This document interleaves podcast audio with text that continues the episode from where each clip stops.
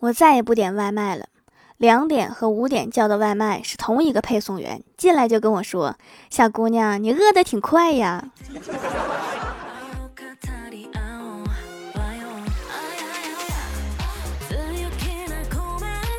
Hello，蜀山的土豆们，这里是全球首档古装穿越仙侠段子秀《欢乐江湖》，我是你们萌逗萌逗的小薯条。过小年那天，家里聚会，饭后大人们开始聊天，我发现大人们的尬聊太恐怖了。我有个表姐，二十八岁了，被亲戚们问：“你更喜欢妈妈还是爸爸呀？” 这个问题好像是问没有上学的小孩的。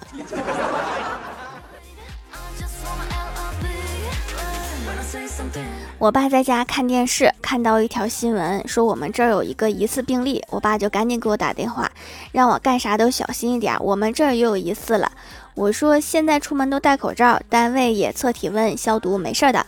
然后我爸又补充一句：“你要是被隔离，猫就完了。”嗯，这个电话是关心猫的。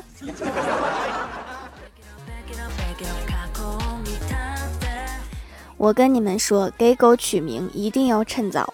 我有个亲戚家养了一只狗狗，一直没有决定叫什么名字，导致后来狗长大了，坚定不移地认为自己叫。过来吃饭，好的习惯要从小培养。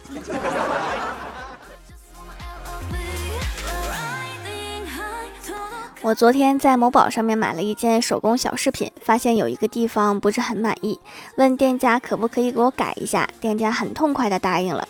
我出于礼貌跟店家说感谢，并且说辛苦啦。店家回给我一句不客气，亲亲，我活该的。倒也不用这么卑微。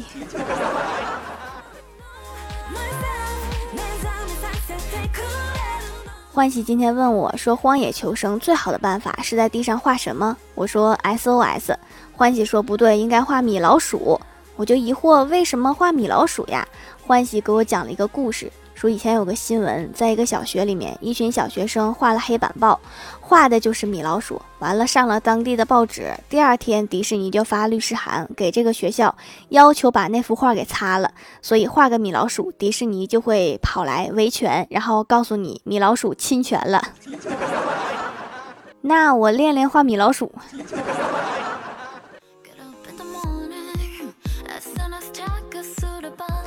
我哥新交了一个女朋友，特别喜欢占卜、星座呀、小测试之类的东西。昨天正好在网上看到一个测验：当你不确定男友是否真的对你好的时候，只需要一起打两把排位赛就行了。如果自己出现失误，对方也能温柔的对你，那两个人的感情一定可以长久。我哥说他和他女朋友试了一下这个方法，后来两个人打起来了。这个就是今日份的分手小技巧。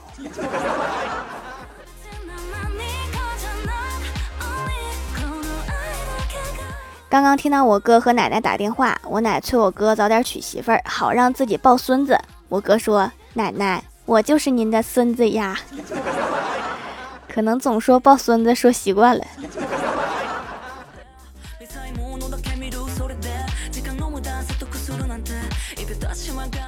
上周末，我家附近新开了一家造型店，这家店特别高级，不光能剪头，还能给狗狗剪毛。欢喜就带着他们家的小哈想去试试，今天就询问价格，店员说狗狗剪毛一百。欢喜听了急了，说我剪头才二十，给狗剪头收我一百。店员说狗敢吃屎，你敢吗？欢喜就马上反击，我要是敢呢？店员说那以后你剪头也一百。有些人表面上赢了，其实他已经输了。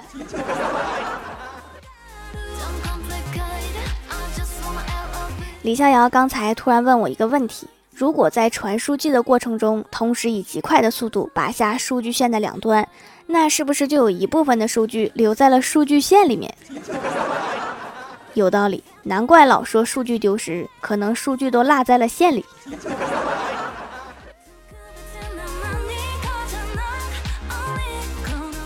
今天上班看到前台妹子正在读一本历史题材的书，我就问她：“你看得懂吗？”前台妹子把书合上，认真的跟我说：“看得懂。这书上说，古代打仗都是疯狂的，在仇恨和恐惧下，战士们都会做出疯狂的举动，比如拉锯战，就是拉上锯子去打仗，逮住就活活的锯。你你这个书是李逍遥写的吧？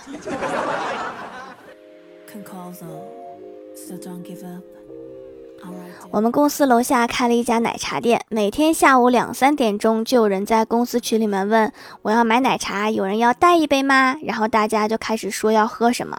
半个小时之后，奶茶店的小哥就抱着一箱奶茶上来收钱。就这么过了将近三周，有人发现每天在公司群里面买奶茶的根本就不是我们同事，而是奶茶店的小哥。是谁把这个奶茶店的内鬼拉进来的？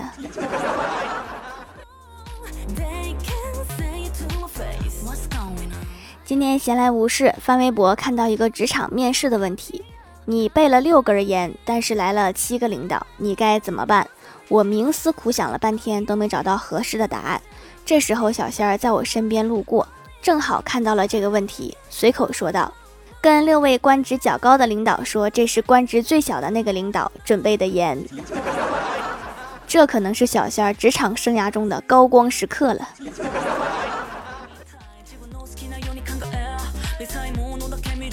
下班后，郭大侠一家三口去逛街。郭大侠拉着郭小霞走到前面，问郭小霞：“儿子，你想吃点啥不？我给你买。”郭小霞摇摇头说：“不吃，啥也不想吃。” 说完就走到郭大嫂身边。郭大嫂很好奇呀，郭小霞今天怎么这么乖呀？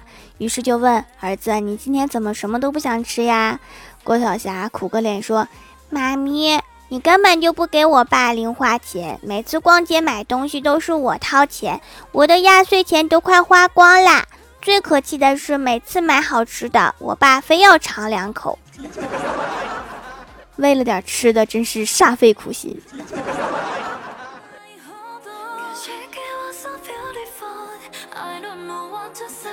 欢喜最近受邀去听一个关于保险的课，授课老师正讲到被保险人与受益人的关系问题。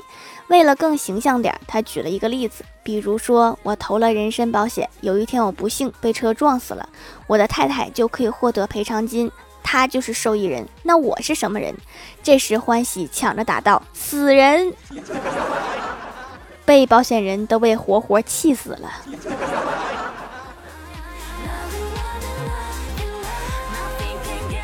同事给李逍遥介绍个对象，听说是干服务行业的，见面感觉特别好。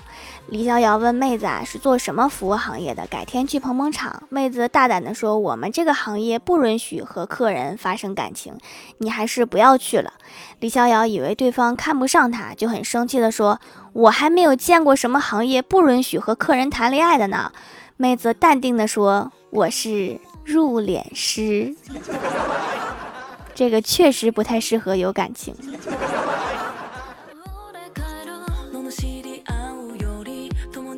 Hello，蜀山的土豆们，这里依然是带给你们好心情的欢乐江湖。点击右下角订阅按钮，收听更多好玩段子。在微博、微信搜索关注 NJ 薯条酱，可以关注我的小日常和逗趣图文推送，也可以在节目下方留言互动，还有机会上节目哦。下面来分享一下上期留言。首先，第一位叫做蜀山派少女梦慈，她说：“条条，我又又又又又来啦，段子一枚吧，一定要读。”芭蕉公主说：“我这芭蕉扇，一扇十万八千里，你若纹丝不动，我就把芭蕉扇借给你。”孙悟空说：“哦，你等会儿。”师傅说：“悟空，你确定找到了去西天的近道？”悟空说：“没错，我算过了，嫂子这一扇，我们都能飞到西天。”为什么孙悟空不直接背着唐僧走呢？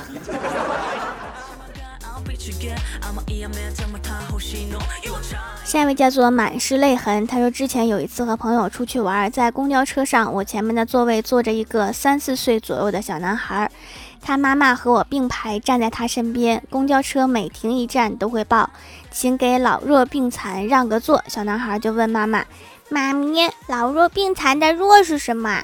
妈妈想了一下，是弱智。之后，小男孩眼光打量了一周，停在了我的肩上。他站起来说：“叔叔，你坐这儿吧。”孩子是好孩子，就是不那么灵光。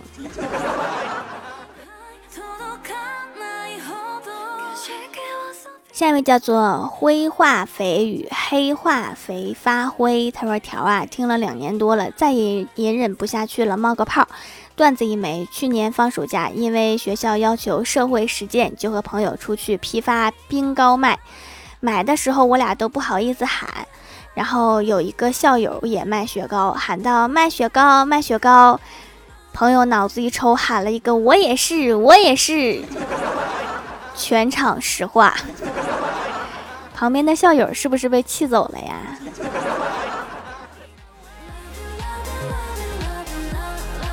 下一位叫做画本写小说的圣虎白泽，他说：“条，我听你段子四年啦，算不算关山大弟子呀？”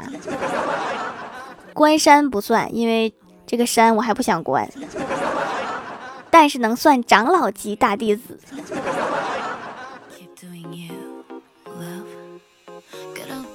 下一位叫做蜀山派颜值担当，他说：“听了掌门的段子，让我笑了，花了我百分之零点二的电量。”三兆的流量，两秒的时间，八十二焦耳的热量，还浪费我用二十六键打了五十六个汉字，八个逗号，十三个阿拉伯数字，让我原本不富裕的家庭雪上加霜。开心是无价的，值。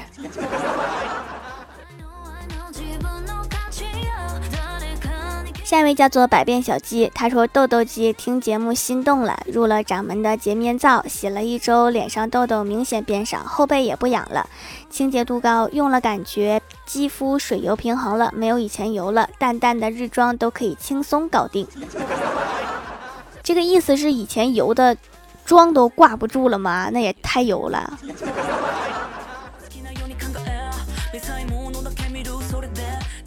下一位叫做一可一可，他说现段子一枚。妹妹一边做作业一边不停的问我数学题的答案。当他问到第三个问题的时候，我说为什么你总是问我自己不会算呀？他说书上说可以使用任何一种方法。对了，条姐，我发现你每次读我的名字读法都不一样哎，不一样吗？不都是这么读吗？一可一可一可一可一可一可。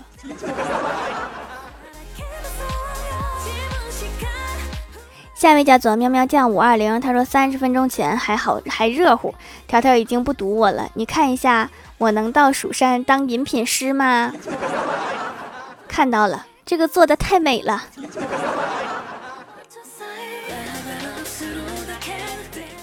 下一位叫做蜜的闺蜜，她说姐姐不堵我了，留条段子。有一天，郭晓霞问郭大侠：“爸比，我是怎么来的？”郭大侠回答：“你是我们从垃圾桶里面捡来的。”家长会那天，只有郭晓霞带着垃圾桶去。老师问：“你为什么不带父母？”郭晓霞说：“我的妈咪就是垃圾桶呀。”郭大嫂即将抵达战场。